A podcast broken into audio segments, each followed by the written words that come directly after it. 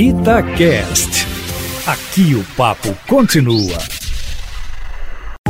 Itatiaia Carros, com Emílio Camanzi. Olá, Emílio, muito boa tarde para você. Tem novidade no mercado, hein? O novo SUV da Fiat. Boa tarde, Patrick, e a todos que nos acompanham aqui no Itatiaia Carros. A Fiat acabou de revelar as imagens de seu primeiro SUV derivado do Argo. Foi essa semana, durante a final do Big Brother Brasil. O modelo, conhecido por enquanto como Projeto 363, ainda não tem nome definido. O modelo só deverá ser lançado no fim do segundo semestre deste ano. Deverá estrear o motor 1.0 Turbo Flex, de 3 cilindros, chamado T3 e, segundo algumas informações que vazaram, deve entregar 128 cavalos com gasolina e 131 com etanol, e em torno de 210 Nm de torque com ambos os combustíveis. Provavelmente o câmbio será o automático com conversor de torque de 6 marchas. Deverá vir também uma versão de entrada com um motor 1.0 Firefly de 77 cavalos com etanol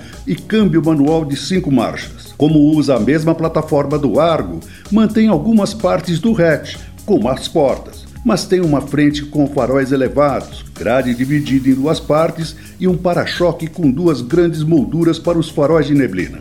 O interior também não foi revelado, mas deve seguir a linha atual do Argo e com novos conteúdos. Também não se sabe o preço, porém, como será rival do Volkswagen Nivus, é de se esperar que terá um preço semelhante. Se você ficou curioso, vai lá no meu site carlosconcamanzi.com.br que tem as fotos do SUV da Fiat. Um abraço e até a próxima!